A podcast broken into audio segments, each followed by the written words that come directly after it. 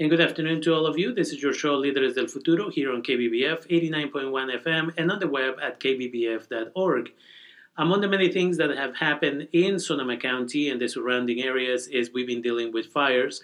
We've been dealing with fires in the state of California, and at this moment there are fires all throughout California. And organizations like the Red Cross are organizations that respond to this type of emergencies they respond to flooding, they report, report to many other incidents.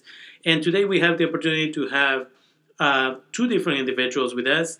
We have Jeff, and I'm going to screw up your last name. Can you tell me your last name? Baumgartner.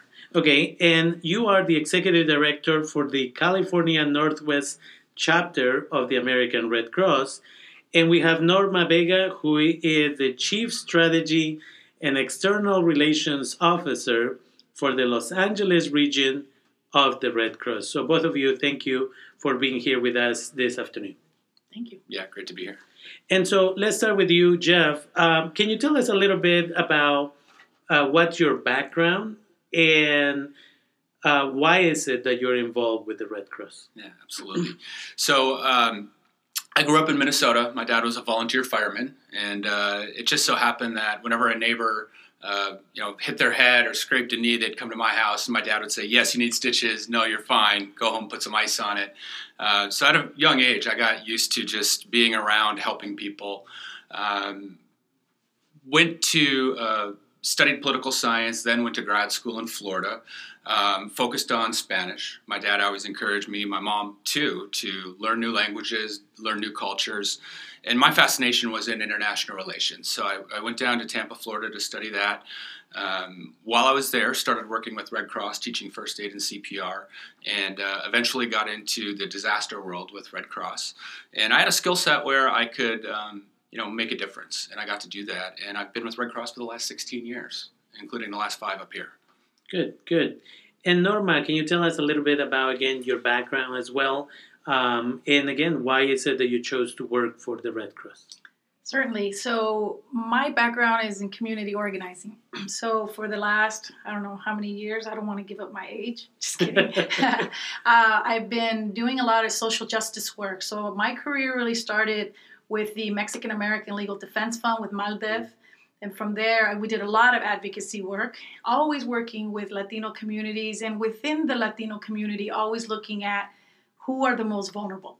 So when we looked at any issue that was happening, we always had, I mean, it was ingrained in me professionally that you always look to see who is the most affected, right? And so working with indigenous communities, working with the undocumented populations was something that is a passion of mine. I grew up, I was born in Guadalajara, came to this country when I was five years old, and I was undocumented probably till, oh God, right? Uh, during my high school years and, and stuff. So I I relate to what that means and what it means to you know constantly be worried about are your parents going to be home when you get back. So I think that and um, a lot of the injustice that I saw growing up. I grew up in the Pico Union area of Los Angeles, where MacArthur Park, where the raids were, gangs and violence, and so I wanted to make a difference.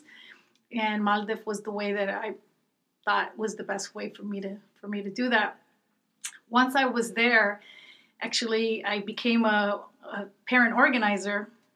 And as I was uh, successfully doing a lot of really great work, I got to meet Dolores Huerta. We got to actually work together on a campaign to build schools, much needed schools in the inner city. And after we were done, Antonio Villaraigosa was elected. She was on his transition team, and she told me, You need to go work for Antonio. And I was like, I'm not to go work for a politician, Dolores. Uh, I want to be like you. I want to be an activist. And she said, and I think the, the words that she told me really changed my perspective about what, how you serve our community. She told me, You are not going to go work for Antonio Villaraigosa. You're going to go work for the mayor of the second largest city in the country, and you're going to have resources to keep helping you know the community in ways you didn't have before. And so I took the job. You know, who am I to question her? Mm. And uh, it was one of the best experiences that I had. And so I got to see not just how you can also, just how government can help, but how you can make a change from within when you come in with a attitude of service.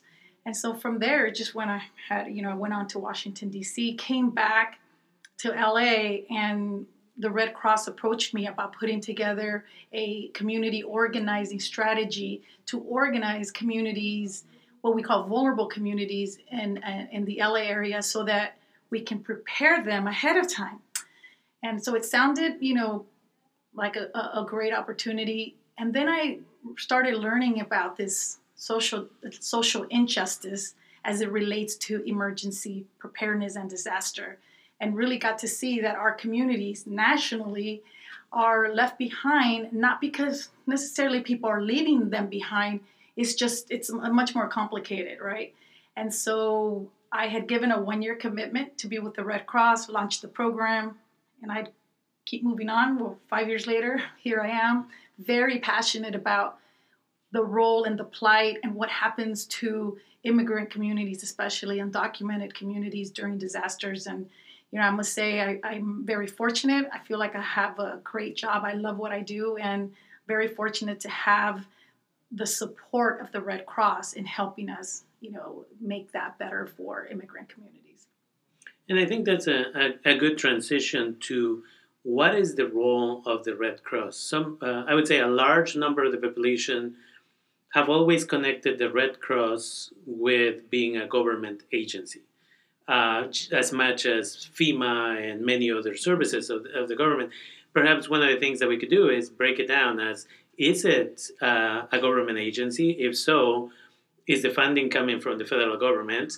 Um, and then we'll move forward towards all of the services that you really provide. And again, the local situation that we had in 2017, 2019, and how do we prepare for the next one, right? Whenever the next one is. So I don't know who wants to take that. Uh, beyond, right? I'll, I'll, ha- I'll, be happy to address that one. So Red Cross is independent from the government. Um, we are born out of an international movement, uh, really that, that was designed to help people. Um, our mission essentially is to alleviate human suffering with the power of volunteers and the generosity of donors. Really uh, powerful mission, and um, you know we are about 90 to 95 percent volunteer uh, across our organization. So we do uh, rely on the American public to support and enable us to do the work that we do, uh, to fund us financially. Um, we don't get any regular type funding from the U.S. government. Um, we are under congressional charter to serve uh, emergency services function six, which is sheltering and feeding. Uh, so that's our primary role during a disaster, and we'll get a lot more mm-hmm. into that and kind of the disaster work that we do. Uh, but as an organization, we're we're a really complex organization. Um, I mean, the the lines of service that that we take on. So we collect about 40% of the nation's blood supply. So biomed is one of those lines of service. Uh, training services include things like CPR, first aid, uh, nurses assistant training, which I'd like to, mm-hmm. to talk about a little bit later. Um, babysitting, pet first aid, uh, just a wide range of life saving and kind of first aid type trainings. Um, the next line of service would be international services. Uh, so we do work with the international community to do um, various type things. Uh, so we have kind of three bodies for Red Cross. We've got the national societies, so countries across the, the world will have a Red Cross or a Red Crescent within their country, and I, we're at about 194 or something right around there. So just about every country in the world has one, a Red Cross, a Red Crescent Society. Then we've got the ICRC, which focuses more on international uh, political type situations, like we visit detainees uh, across the world uh, with the permission of the host country to make sure conditions are at a humanitarian level. And we also have the Federation of Red Cross, which is basically a body where all the national societies sit. And uh, say you have a disaster in Japan, uh, for example, the Japanese Red Cross will appeal to the Federation and say, We need uh, experts in water sanitation and logistics in, in, these areas. The Federation will come to bear with those resources. So that's kind of how an international response works. Our International Red Cross also works on uh, disease eradication. Um, and, and, and, does some really interesting work there. And they also do a little bit of work uh, domestically. Uh, so that's three of our lines of service. Service to Armed Forces is uh, a fourth line. And what Service to Armed Forces is, Red Cross facilitates emergency communications between family members who live here uh, and their family members who happen to be serving abroad. A lot of time that message will, you know, be a, a baby being born. Sometimes it's a death or an illness. A lot of times it's not good news. Uh, but what Red Cross does is we facilitate that message to get to that military member's unit, uh, and then their unit will decide if they are able to take leave and come back home. And uh, I think I've gotten through five. The fifth line of service, and if I'm only on four, I'll come back to it. Uh, but disaster cycle services is what a lot of people uh, know us as, and it's really a cycle. We prepare, we respond, we recover. Okay. Um, so one of the things that again that brings us, I think, to what has happened. So in 2017 here in Sonoma County and surrounding areas, and now in 2019, we have the fires. And I want to perhaps start at the point of at what point does the Red Cross come over and open a shelter? Um, is it by some type of phone call that the county services, emergency services makes, the city makes that phone call? Who does? I have to be honest, there's a lot of ignorance about what the Red Cross does and the purpose of this conversation really is one to educate and then to plan for the future. So at what point do they come in? When do they take over a shelter that maybe the city or other organizations already started?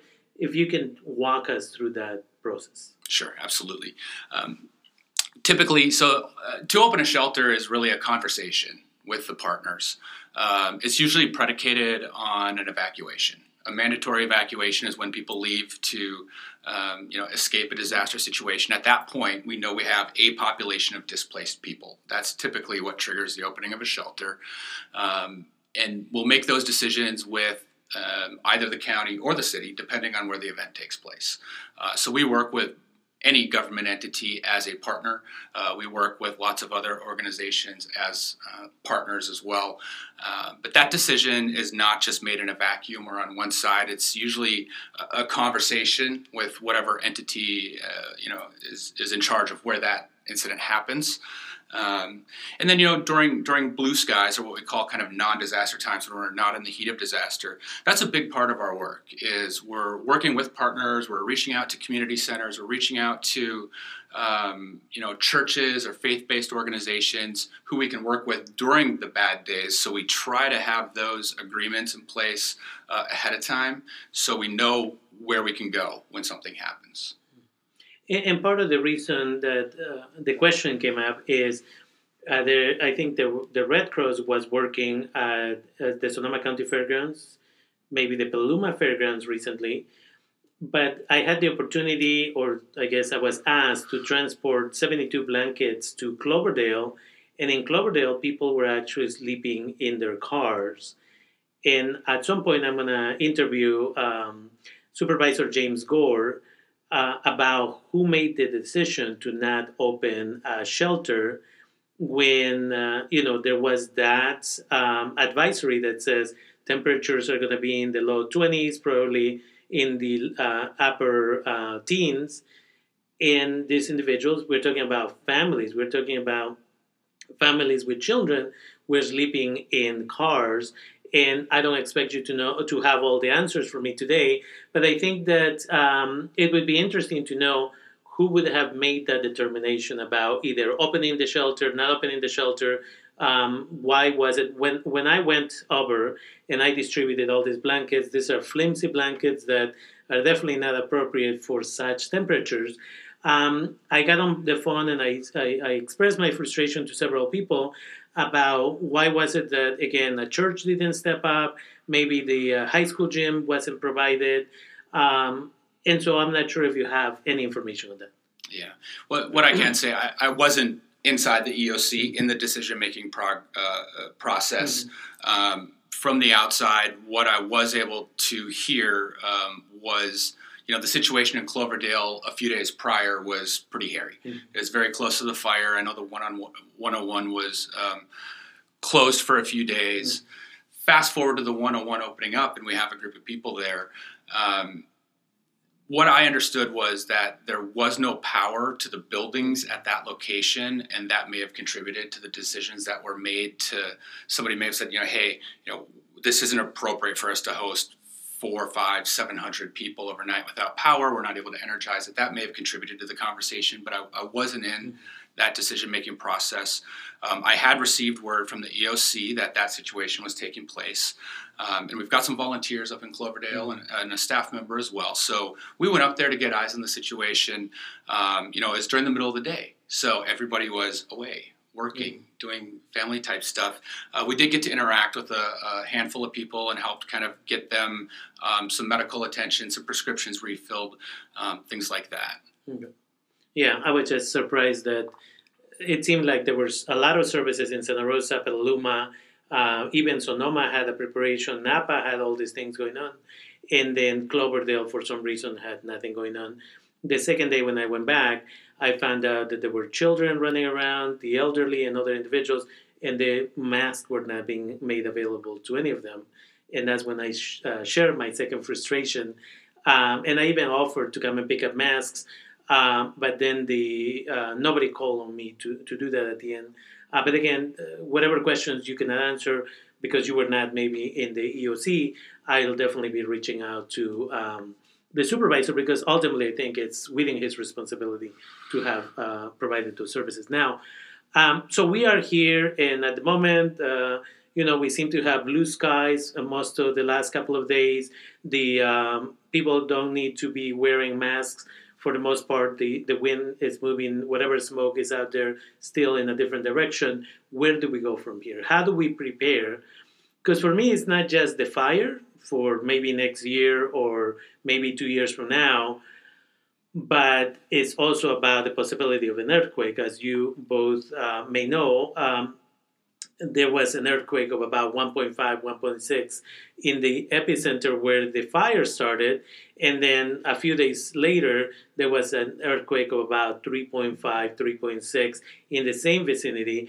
And that again triggers the question what happens if we have a fire and we have an earthquake at the same time? How do we prepare for the situation? And um, I, you know, I think it's the conversation that is not being had with the larger community and it goes back to a, a, part of the conversation I had with Norma previously, and that is, it seems like our community here is expecting agencies like yours to just drop whatever you're doing at that moment and just come in and we'll just sit back and wait until you take care of everything. And for you to tell us that over 90% of the people that work with the uh, Red Cross are volunteers, how do we get a great number of Sonoma County residents to sign up to be volunteers and just be well prepared to, if nothing else, take care of their own neighborhoods when there are disasters. So I don't know who wants to take this one. You, uh, yeah, uh, so I'll start. You know, it, it, really starts with individual preparedness, mm-hmm. um, understanding the risk exists, and taking steps to be prepared for oneself and then one's family, one's neighborhood, kind of grow that concentric mm-hmm. circle out, know who your neighbors are, know your your neighborhood. Uh, so that's definitely one way to to, to start. Um, I do want to comment on the the fact that. Um, you know, we, we have a lot of great programs and services that we use to educate community. Um, one of the things that we've, we've been talking a lot about is how do we reach to the Spanish speaking community? How do we reach to other um, cultures and communities within this area? Because there's a number of them, and it's important that you know we identify vulnerable communities and we meet them. And you know we haven't done a good enough of a job of getting out to vulnerable communities and and working with them and being able to uh, work on preparedness programs these programs exist. Um, they're well supported by Red Cross. They're in multiple languages, and so we have a very strong uh, goal and and you know commitment to make that happen. You know, so we're working with uh, Corazon Healdsburg. We're working with uh, Latino service providers. We're working with Up Valley and some others um, to be able to start some of these programs. And, and we recognize, you know, the the premise upon which a Red Cross shelter um, is is is typically open, it's it's that there's a need because people are evacuating. We're going to stand this up. This is a safe place with services and food. Come to us. We'll help you. This is this is a safe place. We know that that's not going far enough. We know that there are barriers to access there. We know that there's fear uh, to come there, and this is a real problem. And we need to come up with a solution to be able to help everybody. And I and I hope that uh, and I know I'm going off your question a little bit, but this is really important. Um, we can do that through partnerships. We can do that through people mobilizing communities, mobilizing groups to just be partners with us. However, it looks, it doesn't matter, but we have to have the ability, we have to have the capacity uh, to do that to be successful. And if I could just add, Rafael, just to what you talked about, the we had a conversation about the experience of the things that I'm seeing across the country I do want to clarify that we do drop everything. we do, right? But it's not immediate. Mm-hmm.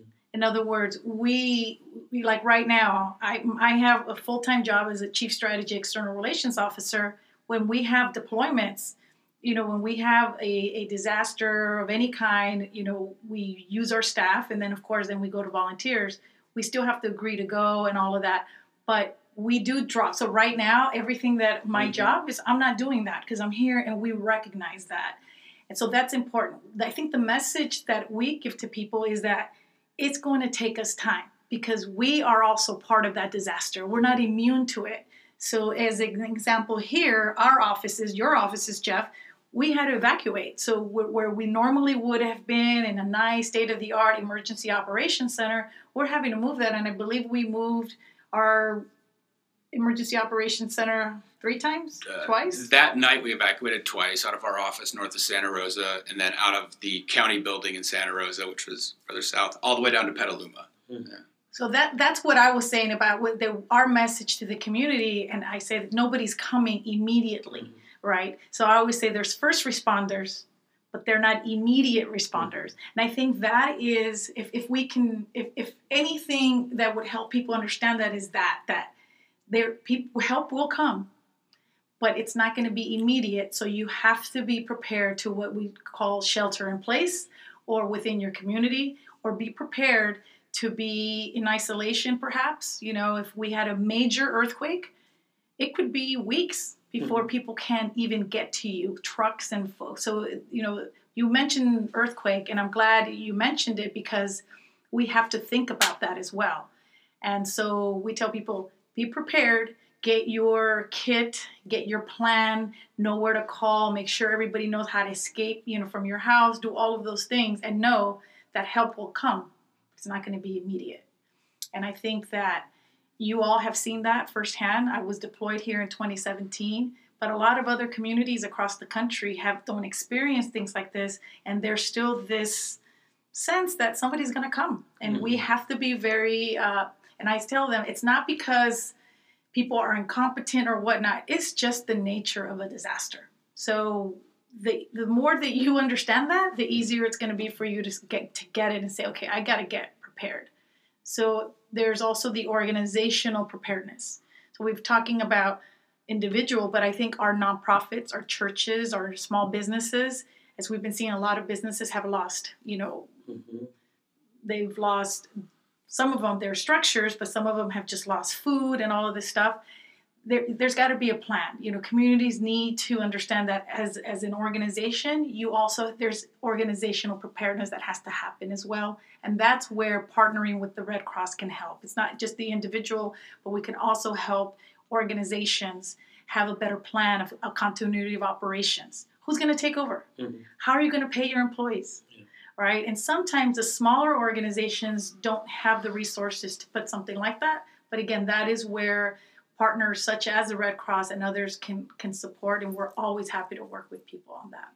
And, and that takes us to uh, the preparation type of stuff. So it's my understanding that um, some of the locations, I'm not sure if Sonoma County, and, and perhaps you do, have uh, classes or trainings where you can go train um, kids in elementary schools as to what to do in an earthquake, what to do in a fire. Uh, do we have those type of trainings uh, for all grades? We know that as kids get a little bit older, they don't seem to be as interested, but we know that uh, children in, in the K5, K6 system tend to be very attentive. They want to learn, they want to please people, all of this stuff. And then are there trainings for, again, religious centers where we can go and, you know, your organization can go and do those type of trainings? Um, I think that everybody would benefit from a simple first aid type of training, CPR type of training, because then again, instead of kind of losing focus and, and just not knowing what to do in an emergency, you're able to jump in and say, okay, I'll take care of this because, right, as you said, is uh, starting at home and then expanding into the community. Are those type of trainings available? And if so, is there a specific cost?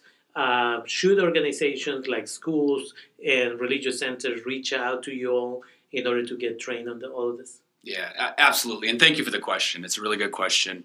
Uh, we do have a lot of different trainings available.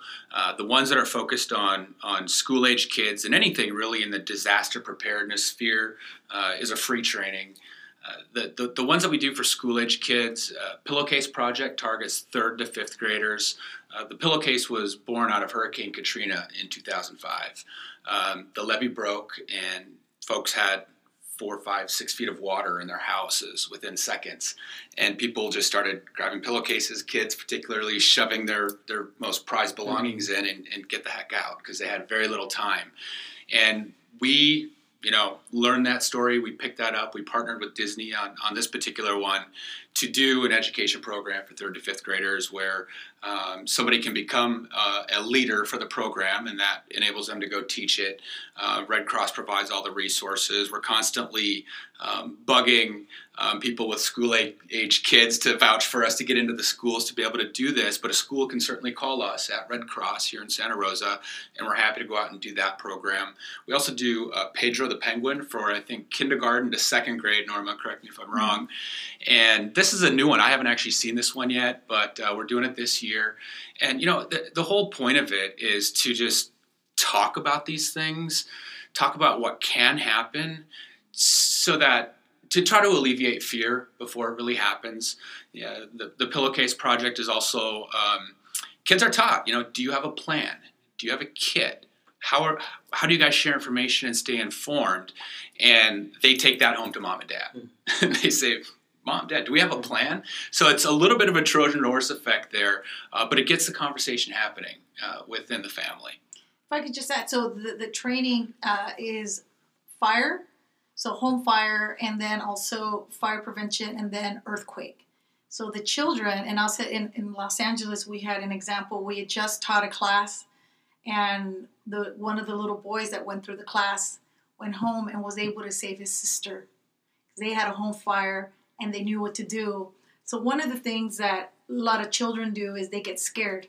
So they hide under the beds. They hide in the closet. So part of the training is also helping them understand what the fireman looks like and what would happen and then how to stay calm. We teach them breathing techniques. So it's a really neat program. And then the the prepare Pedro, same thing, you know, earthquake, fire, that kind of stuff but obviously for a smaller audience. So I also haven't seen what the new program, what it used to be was more like puppet style. You know, obviously mm-hmm. it's a, a, a small, a younger audience, but we have, and I don't know what the numbers. So I'm not going to throw a number out there, but I know that we have already documented across the country lives saved, like literally children who have been able to save their family because they had taken, you know, this program. Uh, so really great stuff to have. Honestly, for us, the biggest challenge is sometimes um, the lack of interest. You wouldn't think so, but we're literally knocking on doors. Yeah, sure, we'll call you back. I think I, I applaud you for having you know us on here and talking about this because this is when you want to offer mm-hmm. this again. Okay, you know, so we hope that whoever's listening and anyone that so this is an, an individual can call and get it. We you know organizations we could do it through organizations through individuals, whatever it is. However, we we want to get that information out there. And we could also train people to be trainers. So I think we had talked about this. If your organization feels that this is a need, rather than constantly calling the Red Cross, we could actually train people to be trainers. So now you have that resource within your organization, which is very valuable as well. Good, good. Um, any specific tips for family members? I mean, many people just got back home. Uh, they're unpacking everything, putting it back in the closet or whatever it is Um, anything that people, right? We in uh, the radio all the last couple of weeks during the fires, we were talking about the go bag, right?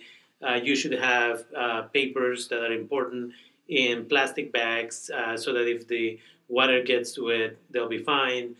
I was telling people if you have your medications, um, you know, have a, a, list of medications, who takes what, um, so that and put it in a Ziploc bag that is transparent. That way, if you passed out or whatever, a fire person or um, EMT or somebody of the kind can just open your go bag and instead of having to look to 20 different spaces, they recognize immediately which one has the prescriptions. They can look at the list, see what you're allergic to, all of these different things. But anything else that people should know uh, in regards to preparation uh, for these go bags that we all should have.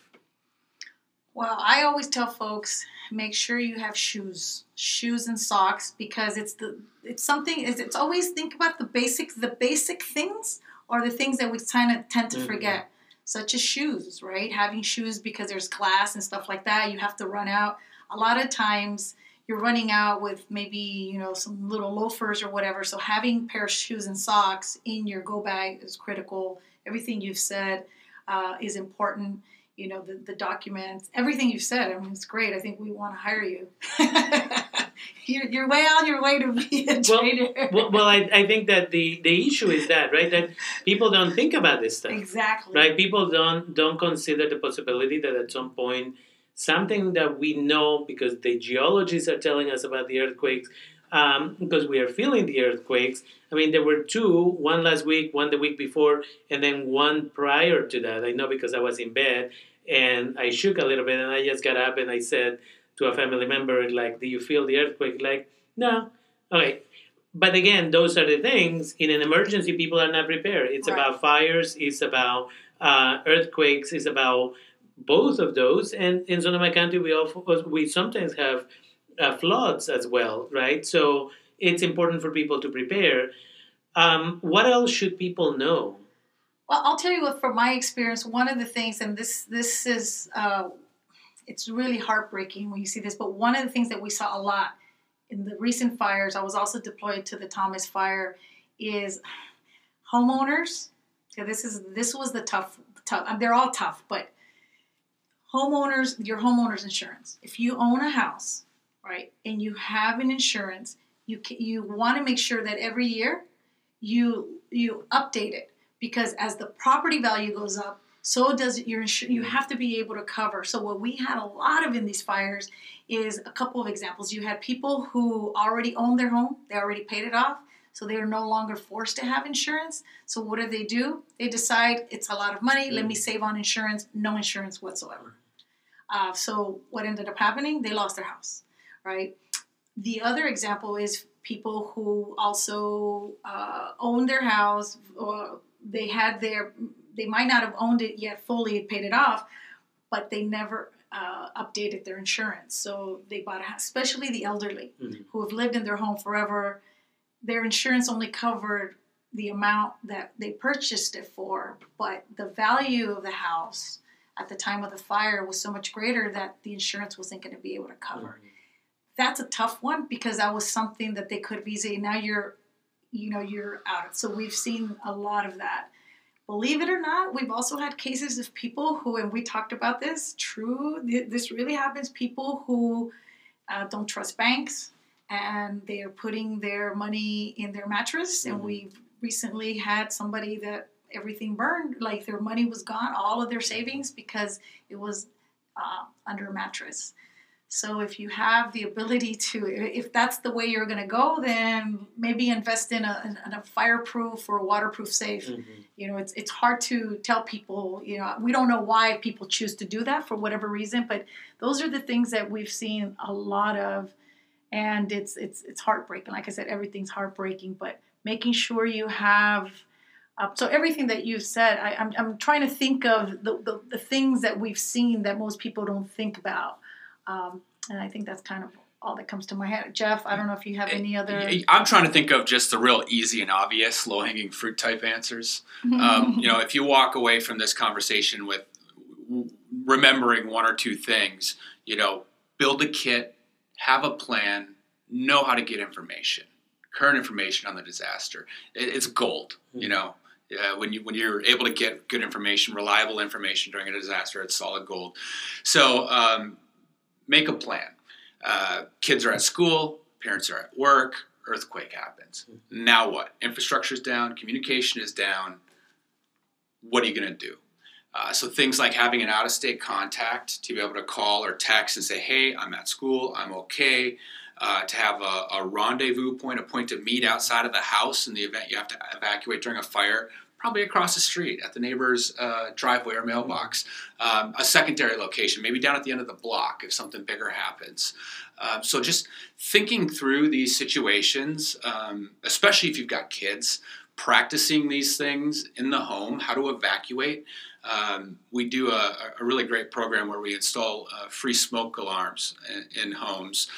And that's part of the thing that we do is we sit down with the family and we talk about an evacuation plan. We draw it out. We encourage them to practice it. You can do it in a fun way with kids. You know, can you get from your bedroom to the front door blindfolded? You know, c- crawling on the floor, mm-hmm. stay low. Um, so to to give a long answer to a short question, what can you do to prepare? You know, have a kit, have the stuff. There's lists there's ways to build that kit that you can do over a length of time. Uh, you know most people are on tight budgets. Most people can't afford to just go out and drop a couple hundred bucks on a on a disaster kit but you can build it over time. And it's typically stuff that you use that you live with food water um, you know medical prescriptions and things like that that you just kind of rotate through. Yeah one of the other realities often is once there's either an earthquake or in this situation a fire often, and we were talking about this with Norma the other day, is communications, as you said, go down. And a lot of people yesterday were reporting, and I think the LA Times just wrote an article about this, but T Mobile disappeared for a while, and a lot of people couldn't get Nixle updates. They couldn't listen to us on the radio. They couldn't communicate with family members. And that's where um, I think that, again, we become so reliant on systems and we say, well, I'll just call you if something happens, I'll text you if something happens, and because you don't have a plan, now you don't know where to go, right? So I agree with you that there has to be a plan and that it has to be practiced because that's the other thing that people just say, well, if it comes to it, we'll do this, but nobody really follows through on it, and then something happens, and then we have uh, negative consequences.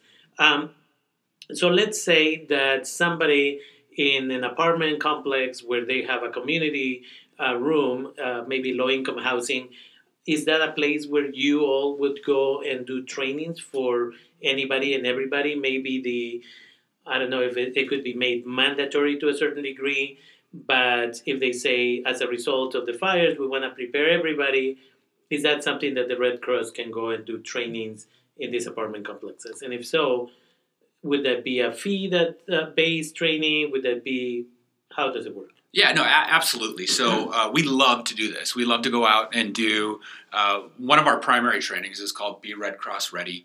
Um, it's a walk through kind of just what I talked about, but it gives you details on how to build that kit, what goes into it. Um, it's a pretty easy kind of hour conversation the way that it's delivered. So it's you know open for questions and we can tack on like a hands only cpr session to that. That's all free. Uh, for right now for certification type cpr first aid training uh, we do charge for those courses. Uh, however if somebody volunteers with us and puts in up to 10 hours they can take take it for free. We want our volunteers trained in those things. And there's other things that we can explore with certain groups to do budgeted type certification mm-hmm. training as well.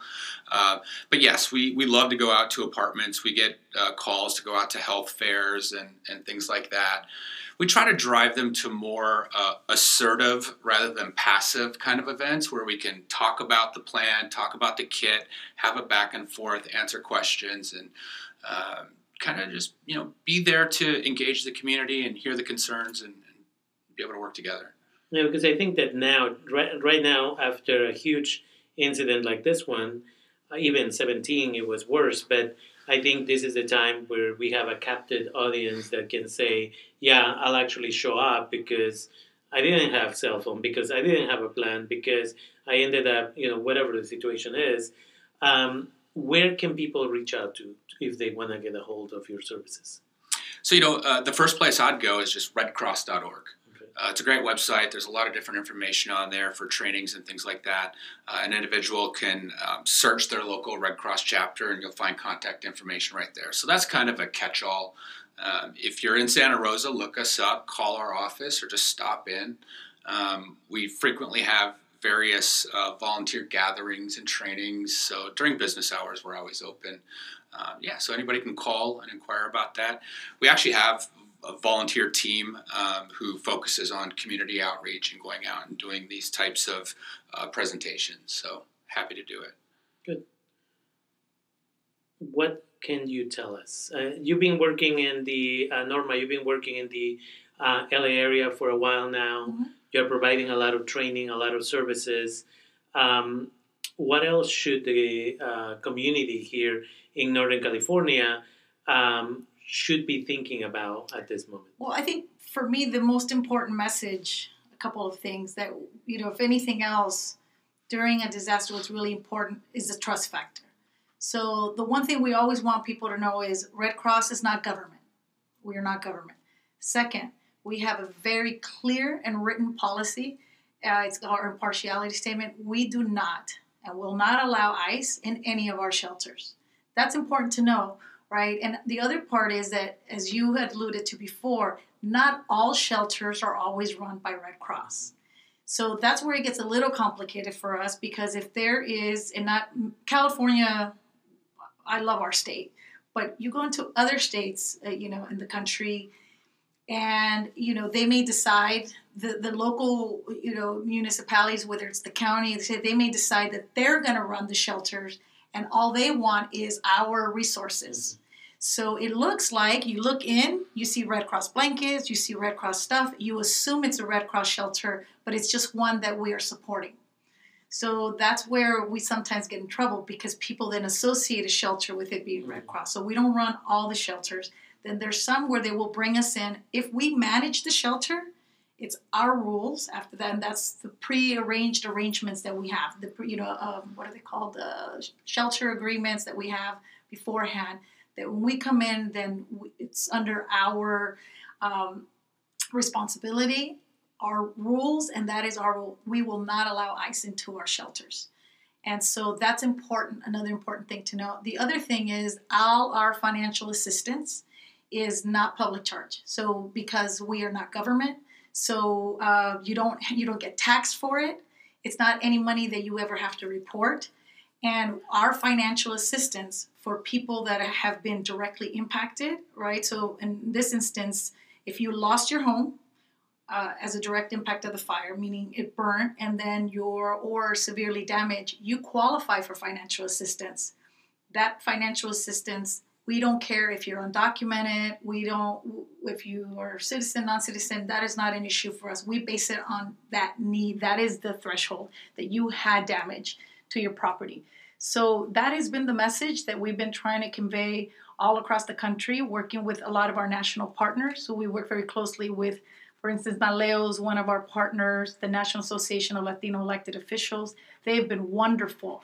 When we've gone into states where you know we've needed to reach the community. They activate you know latino elected officials uh, and it's worked well. We also work very closely with UnidosUS which used to be national council of la raza has also helped us in, in places where you know we need to go in and we know that there's populations that they look for local leaders and affiliates and stuff like that. So our message to the trusted community we know that we can't you know have building trust takes a long time so we work with our partners, and those are the message. If, if at anything, we want people to know that those things that I just mentioned, because at the end of the day, they need to get services. If they fear us, then they're not going to come. And the only people getting hurt is, is the most vulnerable. And, and just a clarification when we use vulnerable, we mean disaster vulnerable, right? I think some communities, well, what do you mean I'm vulnerable? Well, we know that there's communities that are more. So when we're talking vulnerability, we're talking disaster vulnerability.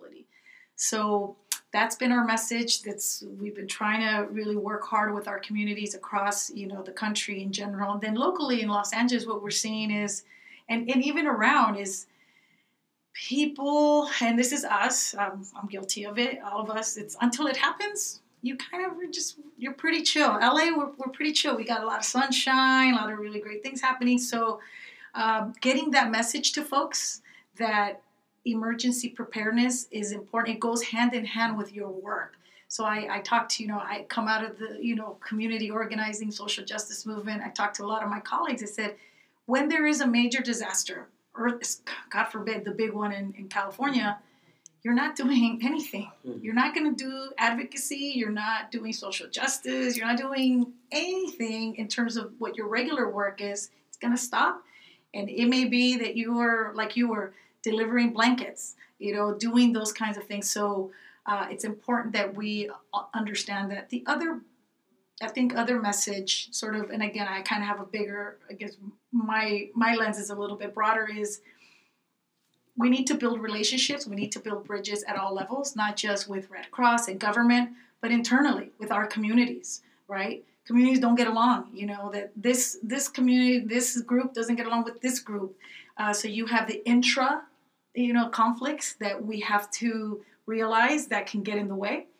We also have you know communities that are changing in LA. We have you know gentrification, and you have conflict in some of our communities with the new community members that are moving in. You know they call, and then the the folks from there that are being you know priced out. That conflict. So every conflict that we see in the community, it gets magnified during a disaster. Right? So it's really important that as we're looking and assessing and trying to figure out what the community plan is, we have to look at what you know what we look at as okay, if we have gang issues, just know that, that if, if, if there if it isn't addressed right now, that's going to only get worse. So homelessness, all of those things that people are already dealing with, there's got to be a way for us to have an honest conversation about how do we come together. And that's the important part that I tell folks. We have to come together and even if we, uh, uh, even if the leadership doesn't like each other, everything has to get put aside because it's about the community. It's about coming together for the greater good. And more importantly, for those folks that we know that when recovery happens, a lot of us are going to be fine. You know, yeah, it was hard, but you know, we shake it off, you know, and, and move on. But there are some folks that it's going to take them a long time to recover. The thing that people don't know, that they don't see, is that Red Cross is there. You know we we get there before the incident. So when there's a hurricane and we know hurricane scheduled to you know the downpour is supposed to happen on this day we're there a week before. We're there before the incident during the incident and we're there after long after uh, working to help people.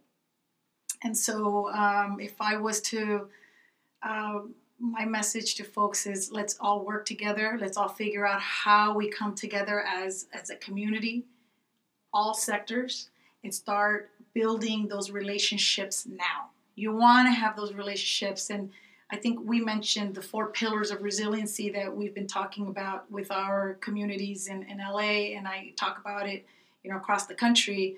You know, the first pillar is preparedness, and that's an easy one. And I'll, oftentimes, it's it's the easy one. It makes you feel like you did something, and it's important. But that's just one piece. The, the, the other piece is volunteers. And you alluded to this a lot. We, we bring in volunteers and we will bring in volunteers if we have to. And we will bring them in from europe africa mexico. We've had volunteers from mexico. We've had them from canada. But ideally you want to you, you want to use your local volunteers. So let's start figuring that out now. What are you know the volunteers here, not just with Red Cross, but CERT and just any other kind of training, you need to have those folks that are going to know what to do in case nobody else can come. You don't want Red Cross to import volunteers or anyone else, but it's what will happen because if it's needed. The third one, really important as well, is understanding your hazards. Understand where you live. You know, uh, what does it mean to live in the liquefaction zone in California, right? Liquefaction is when the ground is is, is not bedrock and so when there's an earthquake, there, it's a wave. So mm-hmm. once it hits liquefaction, the shake potential is much stronger than in bedrock. So what happens you're less likely to have to survive, or your building is less likely to survive if you're in a liquefaction zone. So understanding what that means.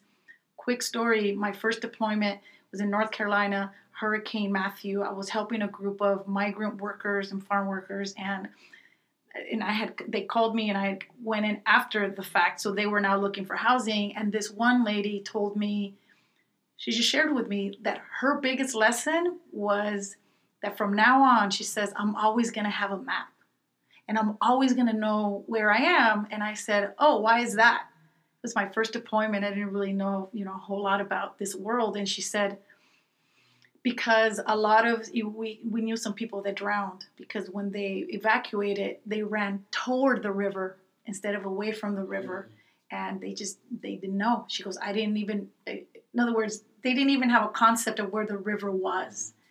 And so it that experience for me made it very real that these four pillars that we talk about they're real. And so we we do hazard maps we teach our communities you know we'll do maps and show where the liquefaction zones are, where the fault lines are, where the flood zones are. All of that's important for communities to know that. And then the last one is, uh, you know, the partnerships and resources. You want to have those partnerships now. If you your local community, who's going to cook food? If there's if nobody can get to you, where will you get food? Where will you get resources? It's a little bit like asset mapping, you know, but thinking about the disaster and then building those relationships now you know um, and and having those plans in place. I think once you have those that's sort of the basic foundation for you know getting to be obviously surviving but also resiliency and, and, and getting back as quickly as possible. So i have a couple other items. Um, one is how do we make sure that um, specifically for the Latinx uh, undocumented community, we know that we have uh, in Sonoma County probably 65 languages, maybe 67 languages are spoken. And you know, a lot of the time we focus on and we say the Latinx people or the Latinos, Latinas, and uh, again, there's so many subgroups within that that don't speak Spanish as a first language, so on and so forth.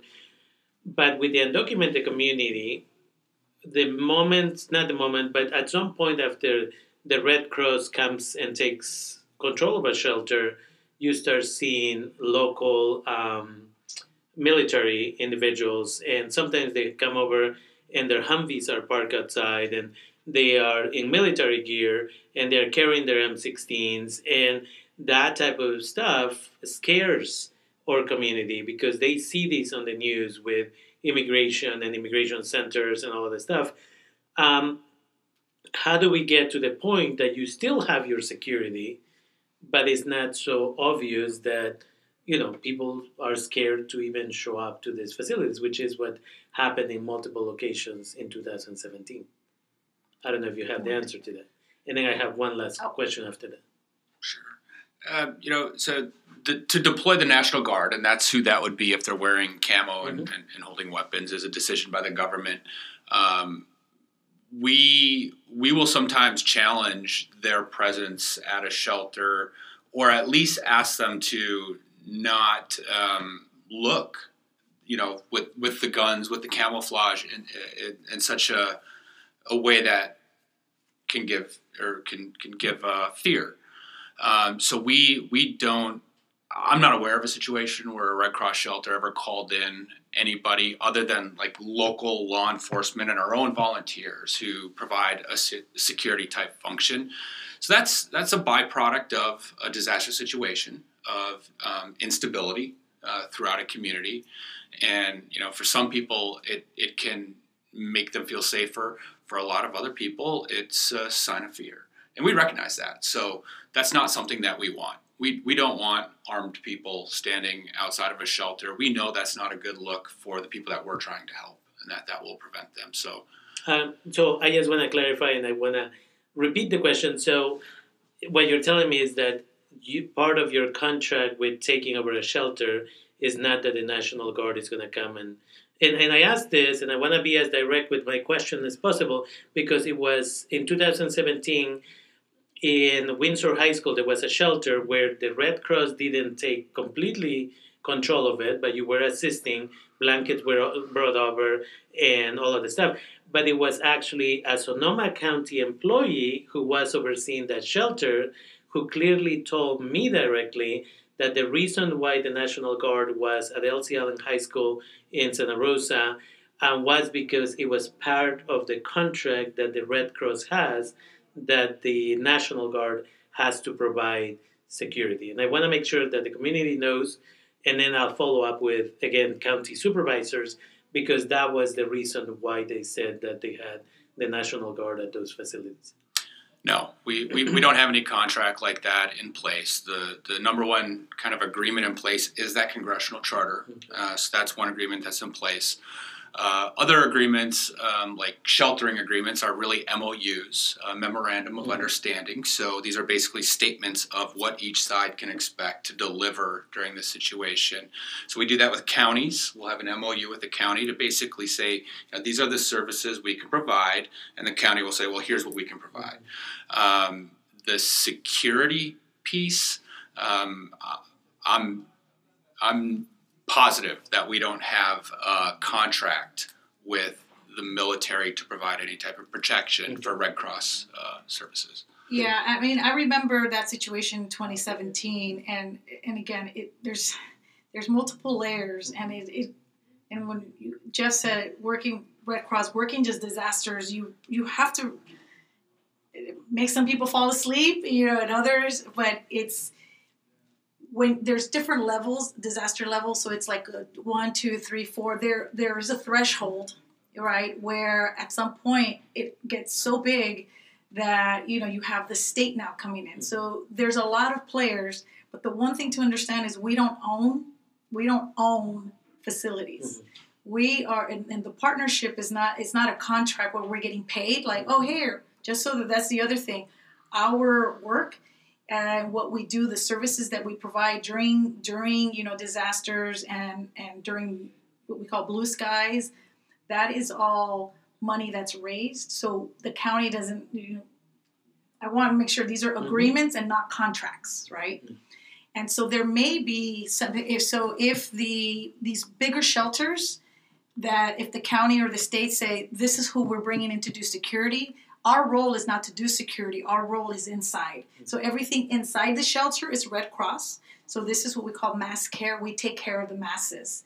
And there's times where, depending if it's a smaller one, then yeah, you know, we will. Our security is is our volunteers, mm-hmm. right? But anytime that we that security is needed, that is not something that I don't even think we're in in the position to dictate what mm-hmm. that is but we can work with them. And I know in 2017, when that became an issue, um, we we sent that word back. We said this is we're getting too many reports. It's scaring a lot of people, and we were able to negotiate and have the National Guard take off their uh, uniform if it's not necessary. Can you just provide security without having that. And then and the my understanding was that they did. I actually can't tell you. I saw mm-hmm. it but it was an issue that we worked on. So our role inside what happens inside that's our jurisdiction. Outside is not. So some examples that we've had for instance in texas we had a huge mega shelter. ICE can't come into our shelter. But we also it didn't stop them from parking it outside parking the trucks outside so it's you know it's it's uh, it's challenging depending on, on where it is. But I think in California we have uh, great relationships with our folks, and there's that understanding. So I think in blue skies. Um, you know, when we don't have disaster, these are conversations that we have, and when the community is also advocating, you know, to the state, to the counties, to the local uh, city council, mayors, it's important for them to also hear that because the more that they understand, the easier those conversations are going to become during a disaster where you know people want stuff fast mm-hmm. things are happening all over good and my last question for you all is um, i show up to a red cross uh, shelter and this is a conversation that uh, norma and i had uh, recently which was part that led to this interview because i think we need to a lot of people, I should say, walk away frustrated, right? People see an emergency, and many people go with the best of intentions. They want to get there. You want my name? Here's my name. What do you want me to do? Do you want me to move uh, um, items in the bag? Do you want me to start serving food? What do you want me to do?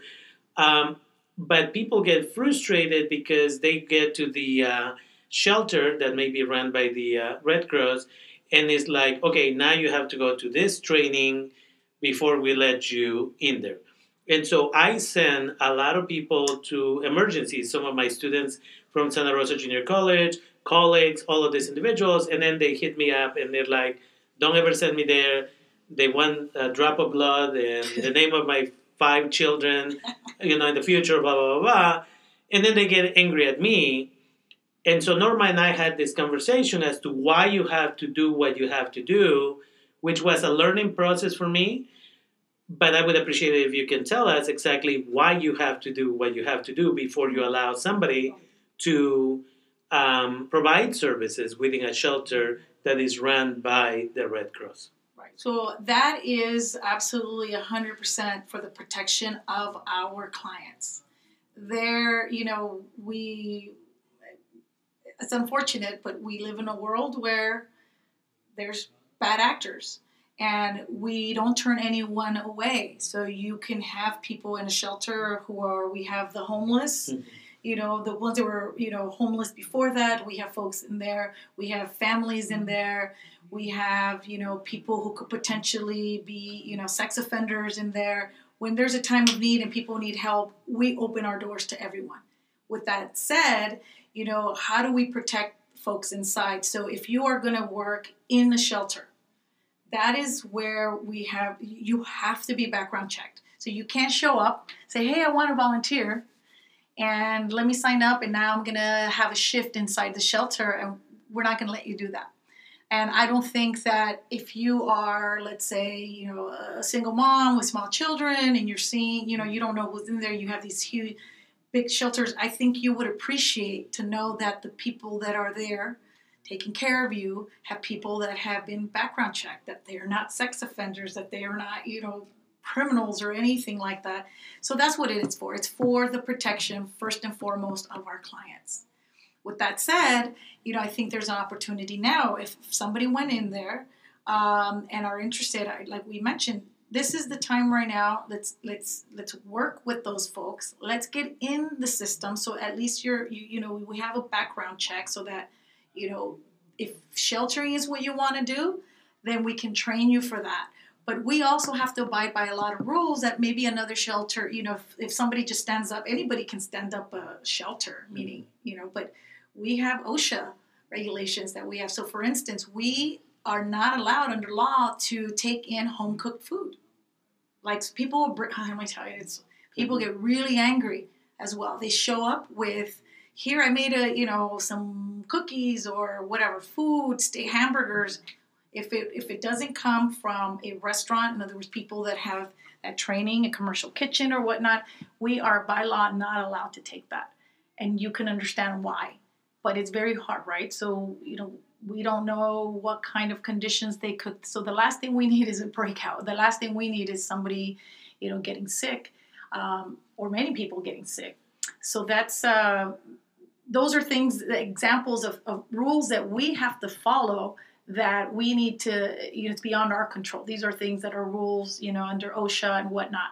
So the best thing, I, you know, I feel like there's an opportunity. You want to volunteer, sign up and there's different things to do. So it's not all just shelter but if you want to you know be a volunteer and you want to do preparedness or one i'll tell you another need that we have uh, what we've seen during disasters. Yes we need shelter workers but then after you know after people are safe and they're starting to go back to their homes we also have emergency response vehicles that we will send out to the community with either food hot meals. Sometimes we will deliver hot meals to pockets of people that perhaps just needed weren't able to access a shelter or just we also don't want to force people.